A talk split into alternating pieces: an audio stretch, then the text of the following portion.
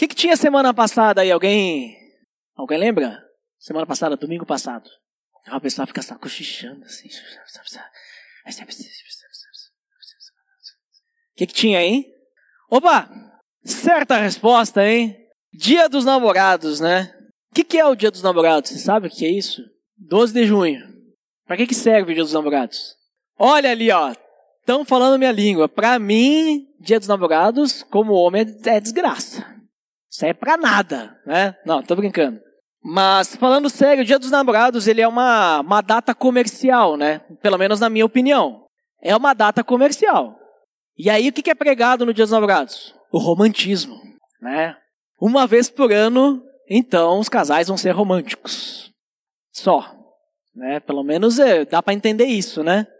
Só que, ao mesmo tempo que é pregado isso, o romantismo, junto disso vem uma carga de outros valores que são pregados, né? Como também a sensualidade, né? sensualização das coisas. Além da aparência e da objetificação. Já parava para pensar nisso também? É, tem muito romantismo, nas propagandas que a gente vê, sensualidade. Né? Dia dos namorados acaba sendo sinônimo de, de sexo, acaba sendo sinônimo de presentes, acaba sendo sinônimo de uh, boa aparência, né? E alguém falou tudo também, né? É uma oportunidade para os restaurantes lucrar, porque se você não for para um restaurante no Dia dos Namorados, você não está fazendo certo o Dia dos Namorados. Né? Se não te virem lá, quer dizer que a tua namorada ou a esposa está sofrendo nesse relacionamento né? Porque tu não estava lá no restaurante, tu não gastou uma centena de dinheiros para levar comer fora em um lugar, para passar três horas numa fila, no frio, para depois entrar lá, comer muitas vezes uma comida que é mal servida, porque muita gente, né? Mas tu estava lá, tu foi, né? Tinha que ir. Agora, a questão da pureza e a santidade, elas estão bem longe daquilo que o mundo prega como valores por uma data como essa. Não concordam? Vocês já viram propaganda de Dia dos Namorados falando assim: "Ah, você use essa data, né, para lembrar o quanto que a sua namorada ou esposa, ela é importante". Né? Use essa data para ter um momento de oração. Nunca vi. Nunca vi. É só assim, use essa data para vir comer no meu restaurante, use essa data para conquistar aquela pessoa que você tanto quer para você, né? E o mundo então ele não prega essas questões pureza, santidade e tudo mais, né? E o interessante é que essas coisas elas estão longe do mundo não só para os namorados e para os casais, mas para os solteiros também, né? Para os solteiros também está bem longe essa questão de pureza, de santidade. Né? O que a gente escuta por aí não é isso, são coisas opostas a isso. E isso não é algo recente. Alguém sabe quando é que foi inventado o Dia dos Namorados? Eu não sei. Aí se alguém souber, fala, né? Mas creio eu que não não foi inventado há milhares de anos atrás, né? Como falei, para mim, na minha opinião, é uma data comercial. Então, obviamente, deve ser algo talvez do século passado, um pouco antes, né? Mas eu quero agora pedir para vocês fazerem o seguinte. Percebi que eu não comecei a marcar o tempo aqui. Aí é bom, eu tenho mais, né? Tenho mais tempo para a gente conversar. Mas vamos fazer o seguinte, ó. Pensa aí, reflete aí, pensa aí no. Imagina, né? Agora, se precisar fechar os olhos, fecha. Né? Se consegue imaginar de olho aberto, imagina de olho aberto. Imagina uma cidade lá do primeiro século, né? não aqui na Serra Gaúcha, mas se quiser imaginar aqui, pode imaginar. No primeiro século, aqui na Serra Gaúcha, era tudo mato. Né? Eu não estava aqui, mas certamente era só mato. Mas imagina lá, pro Oriente Médio, lá, sabe? Uma cidade lá, primeiro século, mais ou menos o tamanho de Bento, um pouquinho maior, aproximadamente ali uns 200 mil habitantes. E mesmo sendo uma cidade que para nós, né, ah, Bento não é uma cidade muito grande, né, mas para aquela época, 200 mil habitantes por aí, era até uma coisa razoável, assim, boa, assim, né. Então, pensa aí que é uma cidade importante, é uma capital. E ela é um eixo da atividade política e econômica da região. Né? Estamos falando da região da Macedônia. E aí pensa aí uma cidade Talvez vocês não vão pensar numa cidade da Macedônia, né? Mas pensa aí numa cidade que é importante, né? Pensa aí. E aí, o que acontece? Tem cristãos que vão para essa cidade. Eles chegam lá nessa cidade e eles começam a fazer um trabalho de evangelismo lá. E eles fazem um trabalho tão bom, esses missionários, mas tão bom, tão bom que eles são expulsos da cidade, né? Pensa aí, chegou aí o, os missionários em Bento, não tem nenhum cristão aqui. Chega aí os missionários e eles começam aí a fazer grupo célula, né? Começa a passar abismo ligado e tal, acompanha as pessoas e de repente começa a fazer um estardalhaço tão grande que eles estão expulsos. Ó, vão embora daqui, que a gente não quer mais vocês aqui, que estão atrapalhando aqui a nossa cultura, né? Aqui o jeito que a gente vive. Aí beleza, eles vão embora, né? Foram expulsos. Tempos depois, passa aí uns anos, poeira dá uma baixada. Voltam lá, não os mesmos, mas, mas vão para lá alguns missionários. De novo, vamos começar né, trabalhar de novo lá naquela região ali. Vamos ver como é que estão as coisas. Os missionários chegam lá e o que, que eles veem? O que, que vocês acham que eles veem lá? O que aconteceu com aquela cidade? Pessoas convertidas, que mais? A pessoa não está imaginando muito hoje, mas então eu, eu, eu continuo a história. Pouca imaginação aqui. Gente, temos que imaginar bastante, né? Não viver no mundo da lua, mas temos que ser criativos. O que, que, eles, que acontece lá? Pessoas convertidas, eles testemunham um grande crescimento espiritual naquela cidade. Né? Pessoas convertidas, fiéis a Deus, e a coisa crescendo lá. Então os cristãos foram lá no início, começaram o trabalho, foram embora, quando eles voltam, o negócio está maior. E aí, mesmo com esse relato favorável, a cidade não é toda cristã ainda, né? Então o que acontece? Ainda existem tentações, ainda existe uma cultura, né, em volta daquela cidade, ainda existem maus costumes, assim como a cidade aqui de Bento Gonçalves, ou melhor, a cidade de São Roque, né? Vocês já sabem, né? então estão ligados, né? Aqui é uma cidade. Mas ainda existe todo esse, todo, toda essa carga da cidade, né? Porque é uma cidade importante. Né? É, um, é um eixo aí é, político-econômico, né? Se a gente for pensar em Bento, Bento também é um eixo econômico, né? Capital do vinho, principal polo moveleiro da região, e a gente tem até Expo Bento. Então, pensa aí, né? Para onde é que vem todo mundo? Vem para Bento, né? Bento é extremamente importante. Então, todas essas coisas ainda acontecem, e os cristãos estão lá. Então, mesmo com esse relato favorável, né? As coisas que não são de Deus ainda são uma realidade naquela cidade. E aí, Paulo, conhece Paulo? Paulo que escreveu várias cartas do Novo Testamento, né? Que foi quem plantou a semente nessa cidade, foi aquele primeiro cristão que foi para lá e foi expulso dessa cidade. Ele fica sabendo da situação atual dessa cidade. E aí então ele escreve uma carta para essa igreja. Essa carta que Paulo escreveu é para a igreja de Tessalônica. Ele escreveu a carta aos Tessalonicenses. Porque quem mora em Tessalônica é Tessalonicense né? Mas ela poderia ter sido escrita para nós, né? Se a gente começar a analisar, né? A Bento não é uma cidade do primeiro século, mas, que nem eu falei, a gente é uma potência aqui, né? Por causa de São Roque, né? Que está juntinho aí, né? Mas poderia ter sido escrito para nós se nós somos uma igreja como a igreja de Tessalônica. Se nós somos uma igreja como eles, que é uma igreja que o missionário veio para cá mais de 30 anos e agora um outro missionário vem para cá e vê que a gente teve um crescimento espiritual e leva essa informação de volta, talvez esse missionário estaria escrevendo a mesma carta para nós. E nessa carta, Paulo, ele deixa uma exortação à santidade. No final da carta, no capítulo 4, para ser mais exa exato, né? E é extremamente atual essa exortação que Paulo faz. Então, abra sua Bíblia aí, 1 Tessalonicenses, capítulo 4. Nós vamos ler dos versículos 1 até o versículo 8. 1 Tessalonicenses 4, 1 a 8, diz assim: Quanto ao mais, irmãos, já os instruímos acerca de como viver a fim de agradar a Deus e, de fato, assim vocês estão procedendo. Agora lhes pedimos e exortamos o Senhor Jesus que cresçam nisso cada vez mais pois vocês conhecem os mandamentos que lhes demos pela autoridade do Senhor Jesus. A vontade de Deus é que vocês sejam santificados, abstenham-se da imoralidade sexual. Cada um saiba controlar o seu próprio corpo de maneira santa e honrosa, não dominado pela paixão de desejos desenfreados, como os pagãos que desconhecem a Deus. Neste assunto, ninguém prejudique seu irmão, nem dele se aproveite. O Senhor castigará todas essas práticas, como já lhes dissemos e asseguramos. Porque Deus não nos chamou para a impureza, mas para a santidade.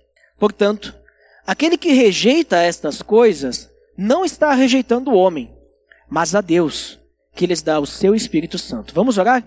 Pai, em nome do teu filho Jesus, nós estamos aqui essa noite para te adorar, estudando a tua palavra, Pai. Que o teu Espírito Santo nos conduza diante desse estudo, que ele possa nos mostrar cada detalhe, para que possamos entender como que o Senhor quer que a gente viva.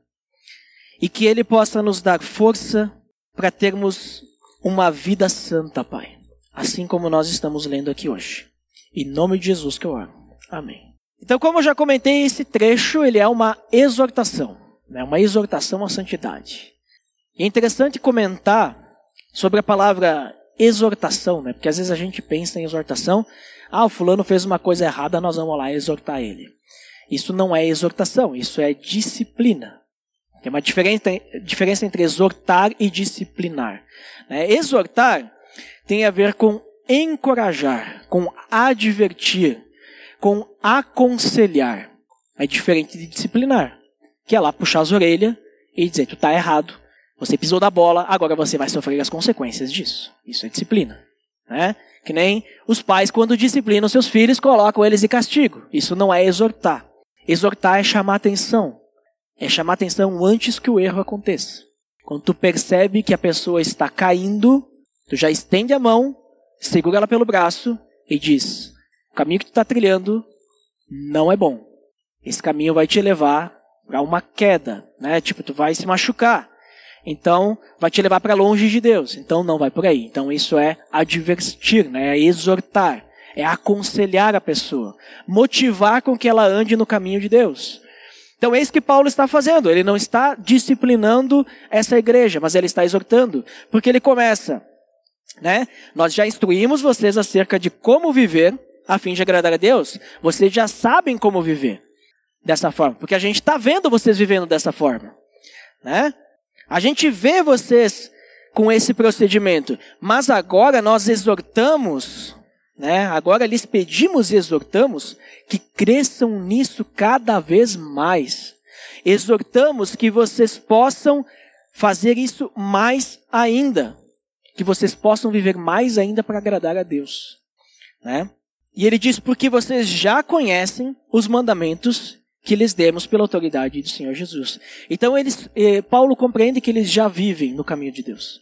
Mas ele diz: vivam ainda mais. É uma exortação. Ele está dizendo: olha, tomem cuidado, porque vai ter problemas ainda para vocês. Só porque vocês são cristãos, não quer dizer que as tentações, que as dificuldades não vão aparecer. Por isso, tomem cuidado. Busquem mais ainda a Deus. E aí, então, no versículo 3, ele exorta para que tenham um viver santo. A vontade de Deus é que vocês sejam santificados. Né? Aqui ele fala da vontade de Deus. O que é a vontade de Deus? Né? Às vezes a gente se pergunta, né? Ah, como é que eu vou entender a vontade de Deus? Né? Ah, eu estou com uma situação aí, eu estou orando para entender a vontade de Deus sobre tal situação, né? É, mas tu poderia me dizer qual que é a vontade de Deus para isso que eu tô que eu tô passando aqui? A vontade de Deus, gente, é o que está na Bíblia. Essa aqui é a vontade de Deus. Não tem mistério nenhum. Essa é a vontade de Deus. Está revelado aqui. Deus revelou a sua vontade através dos evangelhos, através da vida de Cristo e através das cartas de Paulo, através de todo o Antigo Testamento. Essa é a vontade de Deus. E qual que é a vontade de Deus? Que nós sejamos santificados. Aqui Paulo lhe dá um exemplo, né? Mas qualquer situação que a gente tiver na vida, a gente vai encontrar a resposta aqui. Né? Aqui nós vamos ter o que, que Deus quer, o que ele se agrada, qual é a vontade dele. Então a vontade dele já está revelada. E a vontade dele, que nós vivamos uma vida santa, como santos, separados do pecado, separados para Deus. Né? Porque santo significa separado. Né? Então, separados do pecado ali, deixadinha ali, bonitinha ali para Deus, santificados, separados, né? longe do pecado, mas perto de Deus. E para nós vivermos em santidade, ele diz, né, que vocês sejam santificados, e ele diz: abstenham-se da imoralidade sexual. Para nós vivermos santidade, então nós temos que nos afastar de tudo que desagrada a Deus. E uma dessas coisas que ele cita, então, é o pecado sexual, que é algo que nos afasta de Deus. Então, abstenham-se, fiquem longe, não se aproximem disso, porque isso vai fazer vocês ficarem longe de Deus.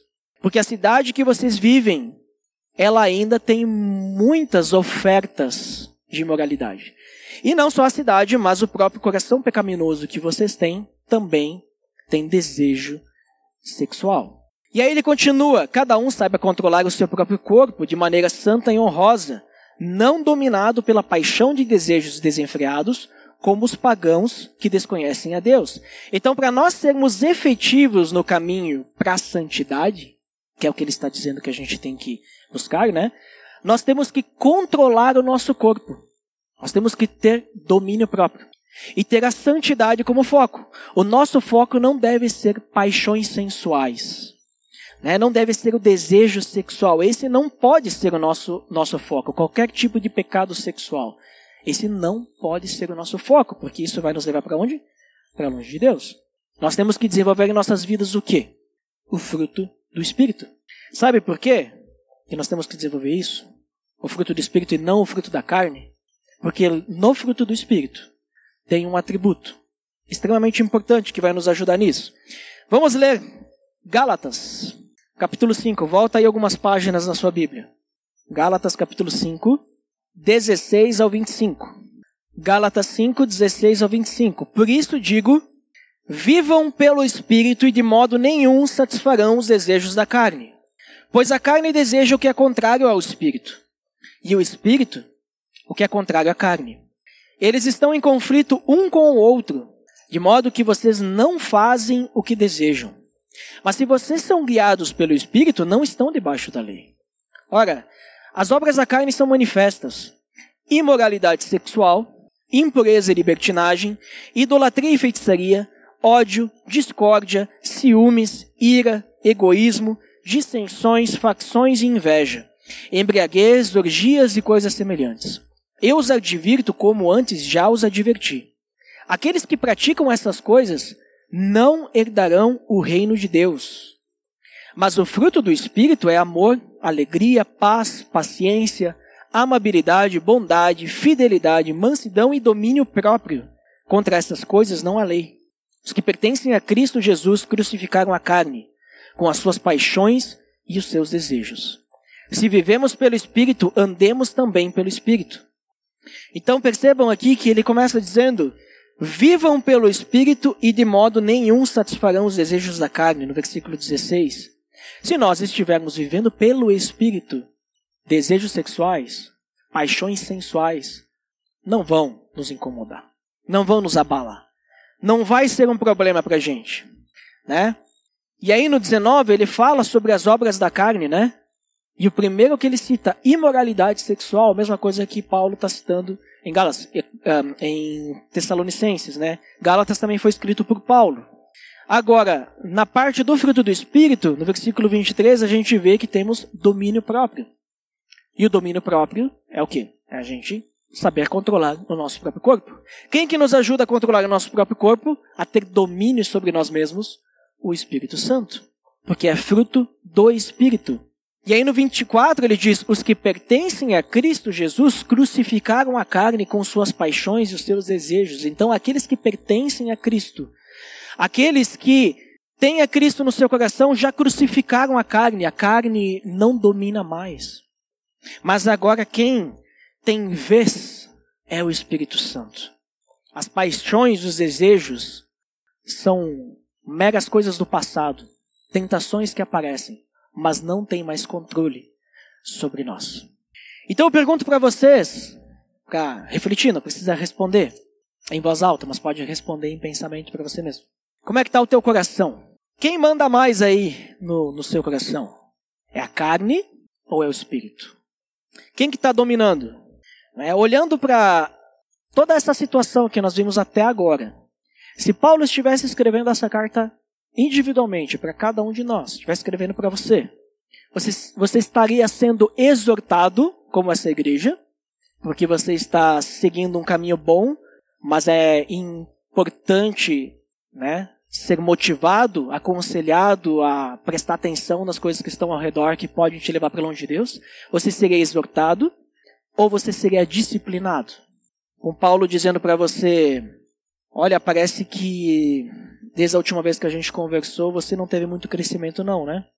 Parece que você não se entregou ainda para Cristo, você não está deixando Ele trabalhar, você está sendo rebelde à força e o poder do Espírito Santo. O que, que Paulo falaria para você? O que, que tem te afastado de Deus? O que, que tem sido um empecilho para realmente andar com uma vida santa? Né? Que você seja santificado. Que, que tem sido uma dificuldade? Paulo ele fala sobre a imoralidade sexual. Será que é isso que tem te incomodado? Tem sido uma dificuldade para você? O sexo fora do casamento, a pornografia, masturbação, até mesmo pensamentos impuros. Será que é isso que tem te impossibilitado de viver uma vida santa? O que, que move o teu coração? É o amor por Cristo, como um verdadeiro cristão? Ou são as paixões pecaminosas, como ele diz aqui, paixões e desejos desenfreados, como os pagãos que desconhecem a Deus. O que, que move o teu coração? O que, que é mais importante para ti? Agradar a Deus ou dar vazão para os desejos pecaminosos? Isso serve para todo mundo, porque às vezes a gente pensa, ah, é só para um tipo de pessoa, só para namorado, né? Casado. Serve para solteiro também.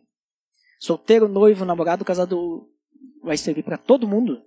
Né? Não pensem que esses pecados sexuais, aquele pecado que você faz no secreto no teu quarto, isso vai mudar depois que vocês começarem a namorar, depois que vocês noivarem, depois que vocês casarem.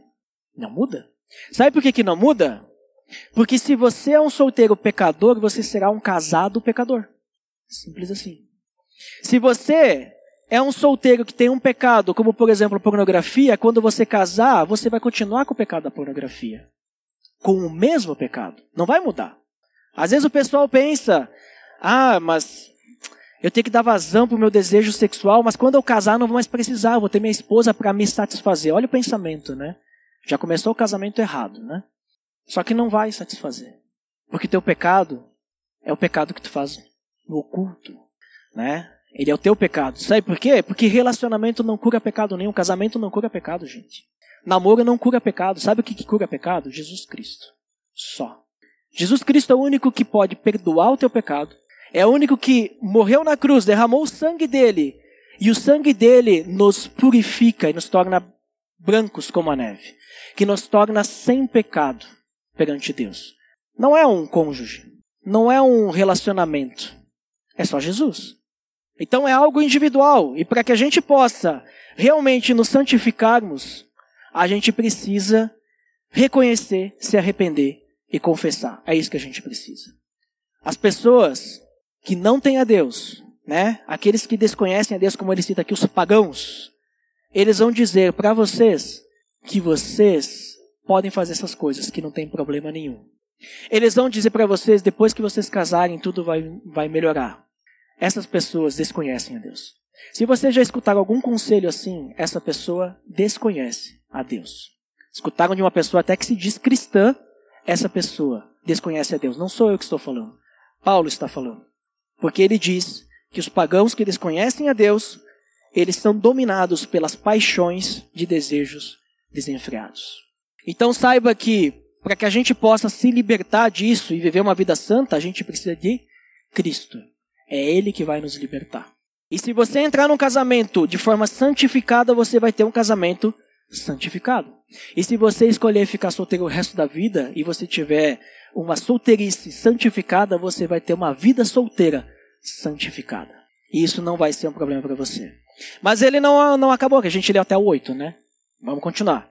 Versículo 6: Nesse assunto, ninguém prejudique seu irmão, nem dele se aproveite. O Senhor castigará todas essas práticas, como já lhes dissemos e asseguramos.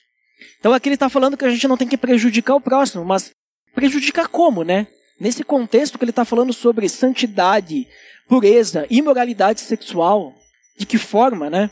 Antes, nós temos que amar o próximo. Essa é a realidade. Amar a Deus, em primeiro lugar, e amar o próximo, em segundo lugar.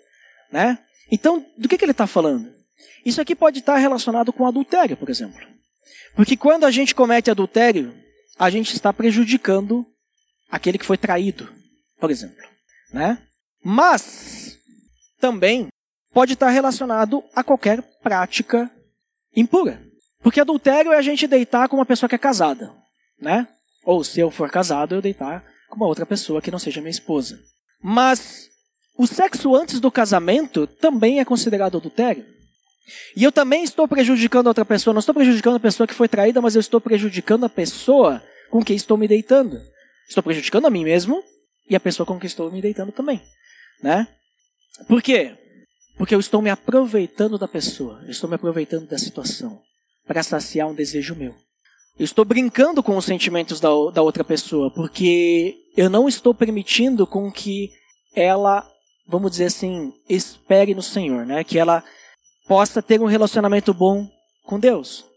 Porque quando a gente avança, né?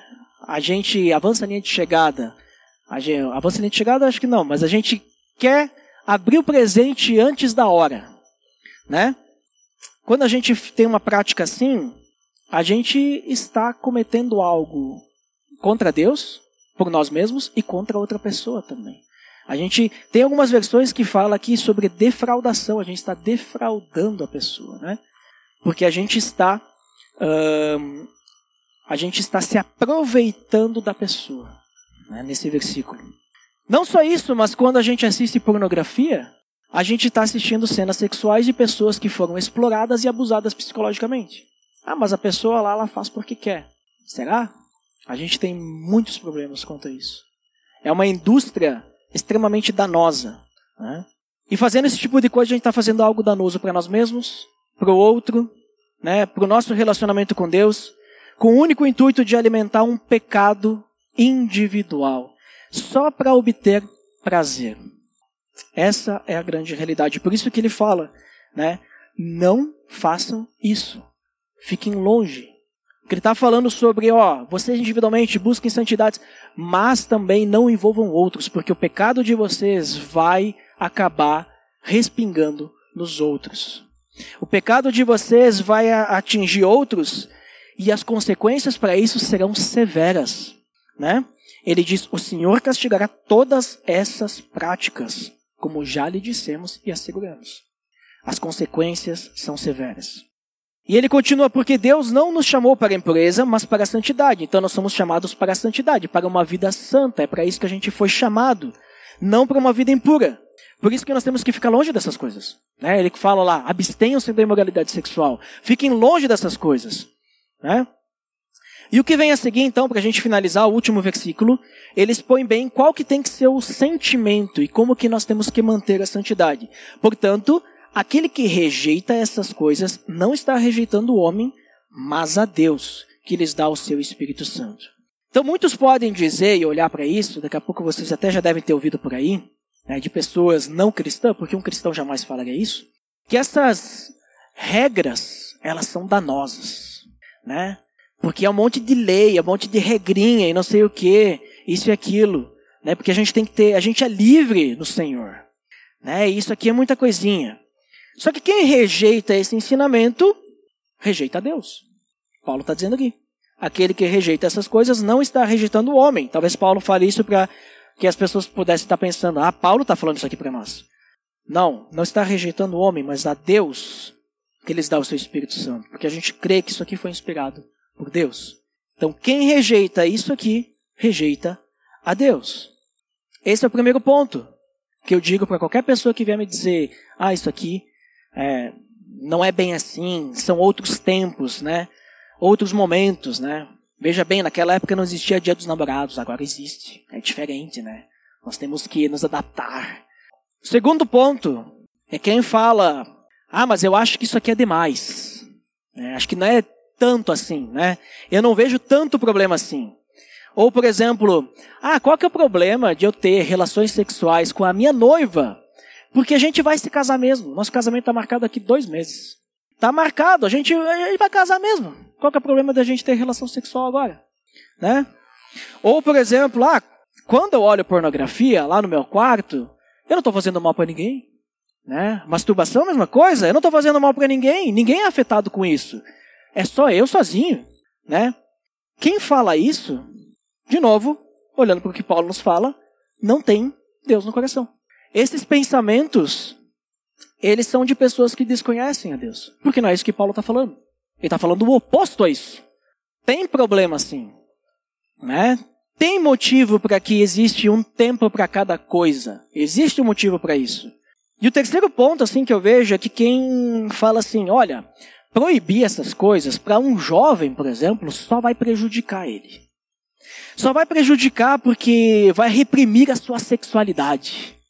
E aí agora nós temos é, casais com problemas no seu casamento, porque o jovem lá não pôde é, se descobrir sexualmente, ele foi reprimido pela igreja, né, dizendo que isso era pecado e tudo mais, e agora eles têm problemas, o casal tem problemas na, na área sexual, porque foi reprimido, né? Então isso é um problema é, a gente ficar reprimindo dizer que não pode. Né? Veja, veja só as pessoas ali ó, passando, né? agora temos problemas até de agressão dentro do casamento por causa disso. Só que as pessoas que pensam dessa forma, tem, tem várias, vários pontos nisso. Primeiro, esquecem que Deus não proíbe o sexo. Né? Deus, em momento algum, ele proíbe. Ele só diz que tem um tempo para cada coisa. Segundo ponto que eu vejo, assim, de quem pensa dessa forma, é que, na verdade, não quer assumir a responsabilidade, né? Porque é muito fácil eu dizer assim para um, um jovem, olha, você não pode fazer isso, né? E depois que ele casar, ah, agora você pode, tá liberado. E se virem, né? Não vou te acompanhar nem quando você for jovem, estiver passando por essas tentações, e não vou te acompanhar nem quando você casar, né? Vou delegar a responsabilidade para você mesmo, você e Deus. Você tem um relacionamento com Deus aí, Deus vai te instruir. Né? Eu acho que o problema não é a gente proibir, o problema é a gente não acompanhar. Porque um casal que é acompanhado no momento do seu namoro por um outro casal, ou por alguém que é, é discipulador, né? Um casal que é discipulado e no momento do seu casamento é discipulado também, vai ter esses problemas. Porque vai, vai ter apoio espiritual, vai ter alguém orando por ele, vai ter aconselhamento. Então, assim, eu acho que a questão é a gente querer não assumir a responsabilidade quando a gente pensa dessa forma, sabe? A gente não ter tempo para poder acompanhar outras pessoas. Né? Então, Paulo está nos falando isso. Quem rejeita essas coisas está rejeitando a Deus. Se nós pensarmos dessa forma, estamos rejeitando a Deus. E o jovem, ou até mesmo o adulto, né, que tem o Espírito Santo, que tem o foco em Cristo e busca a santidade, ele não vai ter o fruto da carne na sua vida, não vai ter as obras da carne na sua vida, mas ele vai ter o fruto do Espírito. E o melhor é que ele fala aqui, Paulo diz, né? Mas a Deus, rejeitando a Deus, né? Que lhes dá o seu Espírito Santo. O melhor é que Deus nos dá o Espírito Santo e esse Espírito Santo nos conduz para vencer os desejos da carne, para vencer as tentações. Então, eu gostaria de orar por todos nós e depois que a gente orar, nós vamos nos reunir em duplas ou trios, tá? Então você pode se reunir em dupla ou no máximo trio, tá? Mas não mais que três, preferencialmente dupla, para a gente compartilhar sobre isso. Né? Para a gente ter uns 15, 20 minutos para a gente compartilhar. E depois, se quiser continuar compartilhando, pode continuar. O pessoal depois vai colocar os alimentos ali para a gente ter um tempo de social, de comunhão. Se quiser continuar, pode continuar. Não tem, não tem tempo para acabar. Mas tem um tempo para, pelo menos, responder a pergunta: tem algo que te impede de viver uma vida santa? Tem algo que está te impedindo? Que a gente possa ter esse momento para a gente compartilhar uns com os outros e assumir um compromisso de orar uns pelos outros e tentar é, virar esse jogo. Se tiver alguma coisa nos impedindo, que a gente possa então abandonar isso para viver uma vida santa. Né? Compartilhando com vocês, eu tive uma fortaleza assim muito forte na minha vida. E eu só consegui me libertar dessa fortaleza o dia que uma pessoa veio junto comigo, a gente foi conversar e eu, e eu não fui eu falar com ela. Ela veio falar comigo, ela tinha a mesma fortaleza que eu. E ela compartilhou comigo, eu compartilhei com ela, a gente assumiu um compromisso. Que nem né, nessa ideia, né? A gente estava em dois, a gente assumiu um compromisso de orar um pelo outro. E aí eu vou dizer para vocês, deu certo. Porque eu me libertei. Então, é assim que, é assim que Deus trabalha nos nossos corações, nas nossas vidas. Quando a gente está disposto a cuidar uns dos outros, a amar uns aos outros, ao invés de fazer o contrário, de se aproveitar uns dos outros. Quando a gente está disposto a realmente se entregar e deixar o Espírito Santo tomar conta, ele controlar tudo isso, é aí que a coisa começa a acontecer. Porque enquanto a gente disser para Deus assim, não, eu consigo, a gente vai continuar vivendo uma vida que não é santa. A gente pode até ter um crescimento, mas ainda vai ter algo que nos afasta da busca por uma vida santa. Ainda vai ter algo que a gente vai ficar perseguindo ao invés de perseguir a Cristo. Então vamos orar, para depois nós termos esse tempo, então, juntos. Senhor Deus, em nome do teu filho Jesus, oramos, Pai, e te pedimos que o Senhor, através do teu Espírito Santo, olhe para o coração de cada um de nós, Pai, e nos revele aquilo que nos impede de viver uma vida santa, Pai que possamos buscar a tua santidade, que possamos crescer nela, que qualquer coisa que nos impeça disso, Senhor, possa ser afastado. Que o Senhor possa realmente nos conduzir para essa santidade e possamos nos entregar a Ti, Pai. Que o Senhor seja o foco das nossas vidas e não o pecado, não aquilo que a carne deseja, Pai. E como a gente falou bastante sobre aquilo que Paulo é, escreveu nessa carta, como a gente falou bastante sobre a questão da imoralidade sexual, Pai. Que o Senhor possa nos afastar disso. Se tem algo relacionado a isso que afasta cada um de nós, Pai, aqui, essa noite, que o Senhor possa tirar isso das nossas vidas.